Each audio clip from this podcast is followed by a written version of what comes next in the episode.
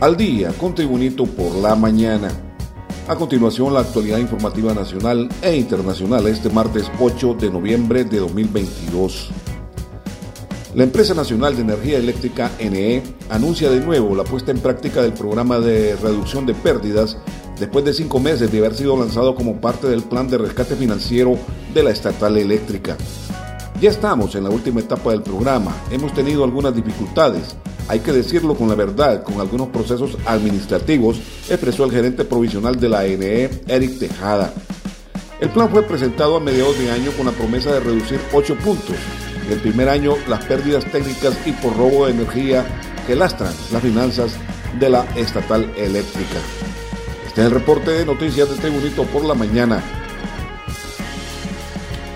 A casi dos meses de registrarse la fatídica jornada de ingreso de aspirantes a la Academia Nacional de Policía ANAPO, donde tres jóvenes promesas perdieron la vida en una presunta rigurosa prueba física de bienvenida, las familias aún no tienen respuestas de las causas reales que cobraron la vida de sus seres amados.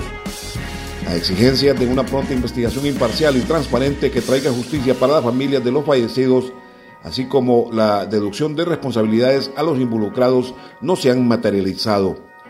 La situación se ha visto afectada por las excusas que en su momento dieron las autoridades policiales responsabilizando a las víctimas por el consumo de bebidas energizantes y hasta haberse excedido en su desempeño físico para no verse mal ante sus compañeros en el primer día como aspirantes a oficiales auxiliares de la Policía Nacional.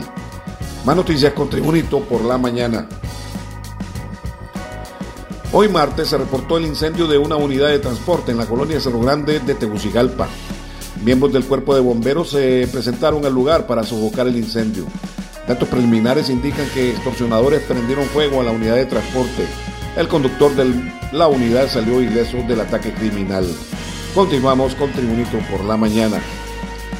La presidenta de Honduras, Xiomara Castro, dijo este lunes que no fue informada sobre el violento desalojo contra miembros de la comunidad garífuna en las islas de la Bahía.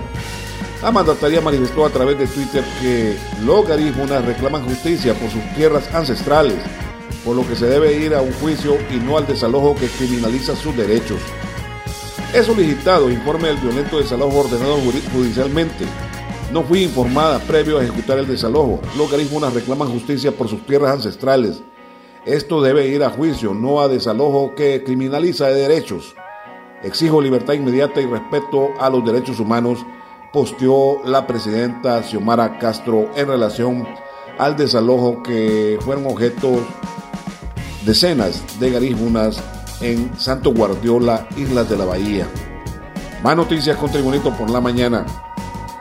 El expresidente del Consejo Hondureño de la empresa privada COEC, Eduardo Facusé, sobre el aumento que están solicitando los empleados públicos, manifestó que se debe reducir la cantidad de burócratas.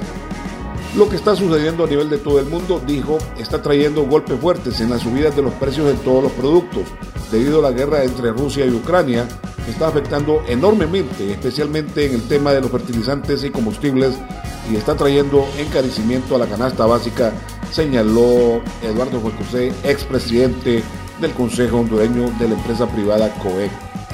Más noticias con Tribunito por la mañana. El portavoz de la Policía Nacional, Miguel Martínez Madrid, informó que una mujer solicitada en extradición por Costa Rica fue capturada este martes en la ciudad de La Ceiba, Atlántida, Caribe de Honduras.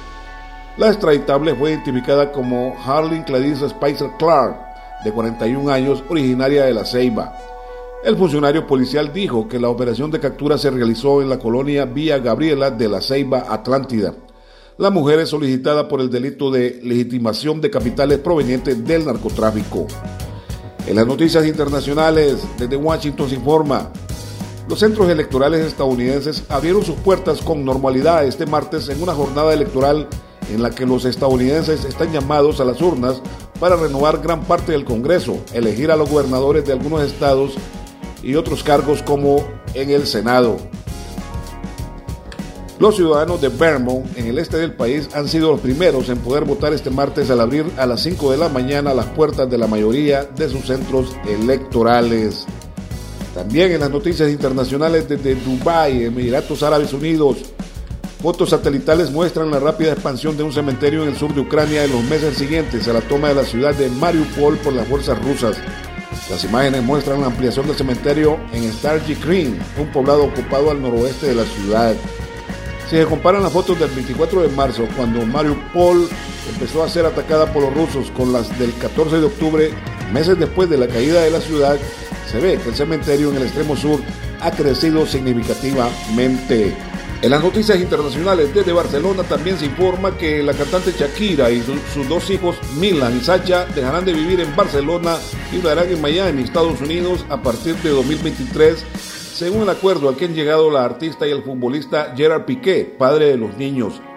Según ha podido saber F, de fuentes del entorno de la cantante Shakira y su equipo legal están satisfechos de haber llegado a un acuerdo con Piqué en lo relativo a los niños y su residencia. El acuerdo ha dado prioridad pues el bienestar de los hijos y al hecho de que la ciudad de Miami también puede facilitar la carrera del artista colombiana, han indicado las mismas fuentes informativas. Es decir, que Shakira y sus hijos Milan y Sacha vivirán a partir del próximo año en Miami, Florida.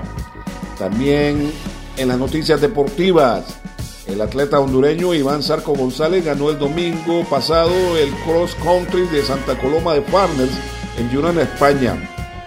Sarco González, quien corrió por Honduras en la maratón de los Juegos Olímpicos de Tokio 2021, participó en el club hondureño Air Runners de San Pedro Sula.